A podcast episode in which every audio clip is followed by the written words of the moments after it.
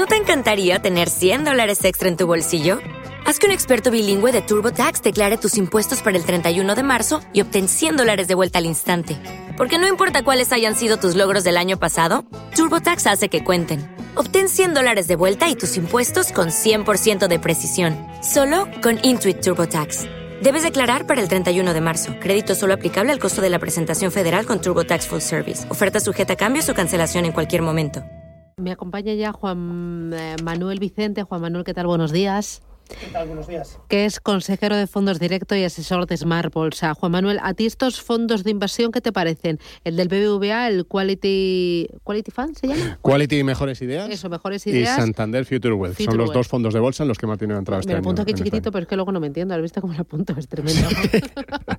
y tengo toda la hoja. ¿Qué te parecen estos fondos? Sí, yo creo que soy.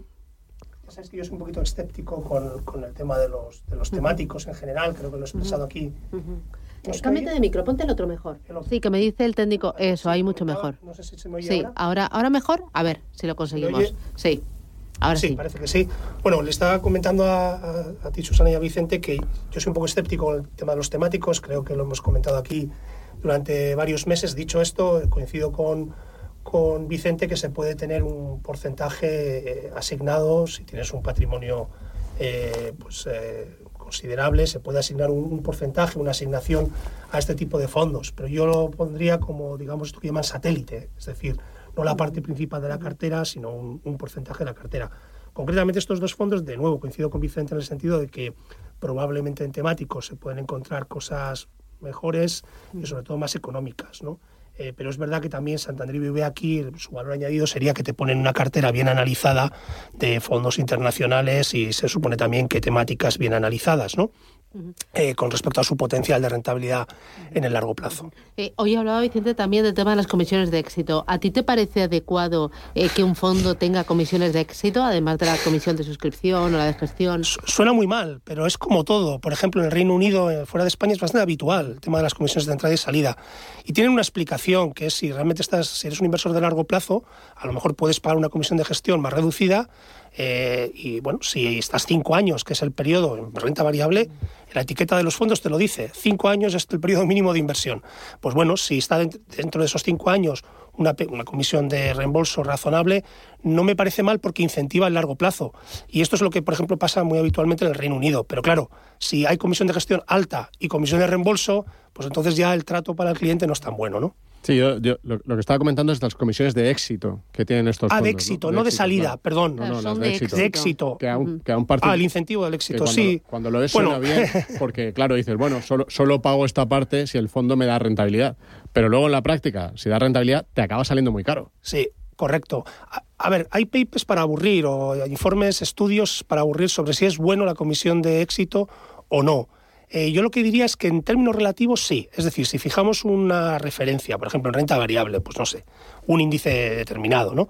El Stocks Europe o lo que sea, eh, de renta variable europea, y eres un gestor de gestión activa que dices que vas a batir el índice, o el ETF más eficiente de la categoría, por ejemplo, que yo creo que es como hay que medirlo en lo que es invertible, pues a mí me parece bien. Es decir, si tú estás vendiendo eso, pues que obtengas una rentabilidad superior al índice, aportas valor, por tanto, que te lleves un porcentaje de ese exceso de rentabilidad sobre el índice, me parece bien. Las comisiones de éxito eh, totales, pues eh, son más complicadas de justificar porque pueden tener incentivos que se llaman perversos, ¿no? Eh, pero eso daría para solo para un programa, aunque parezca increíble. Voy a ir de paso a los oyentes, pero antes me gustaría, ahora como estamos hablando tanto de inflación, inflación, inflación, ¿me podrías dar, bueno, primero tu opinión sobre fondos eh, que incorporen en cartera bonos ligados a la inflación o bonos flotantes? Eh, ¿Qué te parecen, qué son y, si te gustan me das algún nombre? Sí, claro, eh, son, tiene sentido. Es decir, sobre todo si la inflación va a ser persistente, como parece que por lo menos tiene cierto recorrido a un año vista, ambas opciones son, son buenas. Y, y ahí yo me a las gestoras, eh, las fábricas, las fábricas que hacen buenos productos, ¿no? En, en ese tipo de producto. Y ahí, por ejemplo, tenemos a Mundi, es una muy buena gestora de, de renta fija, por ejemplo. Tanto tiene buenos fondos de, ligados a la inflación como buenos de, de interés flotante. Eh, otra fábrica que lo, que lo va a hacer muy bien es Candriam, por ejemplo, Robeco. Todas estas son gestoras muy buenas. Otra gestora que es buena, aunque no tiene producto específico en España, por ejemplo, es Mutuactivos, es una buena gestora de renta fija, eh, pero sí, está claro que en este caso hay que ir a los internacionales porque son los que tienen producto. Yo creo que estos tres nombres, ahí el, cliente va a encontrar buena, buena calidad y tiene todo el sentido en renta fija, porque como si no, pues digamos, tenemos complicado obtener rentabilidad. Si no nos vamos a la renta variable, que es lo que comentaba Vicente, que es en, una situación inflacionista, pero donde hay crecimiento económico, pues la renta variable históricamente funciona bien. Y con este tipo de fondos, los eh, que incorporan bonos ligados a la inflación o bonos flotantes, eh, ¿qué, qué, expectativa de rentabilidad tenemos que tener? Eh, el rango es bastante amplio, es buen, buen punto porque hay, hay casos donde, por ejemplo, podemos dar bastante visibilidad a un inversor a un año vista, qué rentabilidad esperada puede obtener y en un escenario negativo cuál es su peor escenario, ¿no? es decir, cuál es su peor rentabilidad o incluso su minusvalía esperada máxima. En cambio, aquí es complicado porque juegan factor no solamente los tipos de interés, sino también la inflación, lógicamente, las tasas de inflación, y hombre, la predicción de ambas cosas es complicada, como sabemos. Entonces yo eh, eh, le voy a, dar un rango amplio, que puede ir de menos, en el fondo típico, por ejemplo, un fondo típico de, de Amundi, de los que habíamos hablado de bonos ligados a la inflación. El, el rango que puede ser desde el escenario negativo a un año, dos años, puede ser más rentabilidad negativa de dos, tres puntos de rentabilidad, o sea que no te estás haciendo ningún agujero grande, pero tu expectativa de rentabilidad en un escenario neutro positivo puede ser de fácilmente de un 4 o 5% de rentabilidad anual. 91 533 1851. Mira, eh, me escribe uno de los oyentes y me dice: Buenos días, para el consultorio de fondos. Llevo algo de pérdidas en el BlackRock Nutrition, un 7%, y también en el Renta 4 Valor Relativo y en el Pictet Timber. Sí. Esto lo conozco yo. ¿Sería conveniente eh, traspasarlos o mantenerlos? Eh, ¿Cuáles podrían ser otros candidatos? Muchas gracias, David. Está claro que los temáticos tiran muy fuerte. Esto que decías que no habías oído Pictet Timber, pues es madera. ¿eh? Además, eh, no sé si se ha comentado aquí en el programa o has tenido información en ese sentido, pero la madera ha sido una de las materias primas estrella en cuanto a su revalorización, en, especialmente en Estados Unidos, que se fabrica mucho las casas todavía con estructuras de madera y eh, ha sido increíble. El precio de la madera eh, se ha multiplicado por dos o tres veces. ¿no? ahora se ha relajado bastante el precio en los últimos tiempos, pero ha sido un auténtico boom del precio de la madera.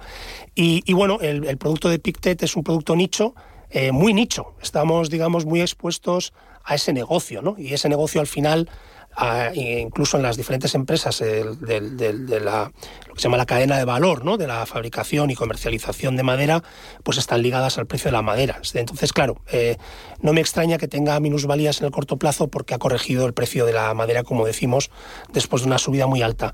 Mi recomendación es la que vengo diciendo habitualmente. Si esos fondos que menciona ahí, que son básicamente temáticos, excepto el de Renta 4, no suman más de un 10% ¿vale? de su cartera de inversión, su cartera líquida de, dinero financiera, pues, eh, pues eh, los puede mantener. ¿eh? Son, pueden ser buenas ideas, pero, pero no más del 10%, porque como ven, es muy volátil. Es decir, tiene un menos 7 de minusvalía cuando la bolsa global no ha tenido ese comportamiento, ha tenido un comportamiento pues más o menos plano en estos últimos tiempos, ¿no? Y, muy positivo en, el, en lo que va de año.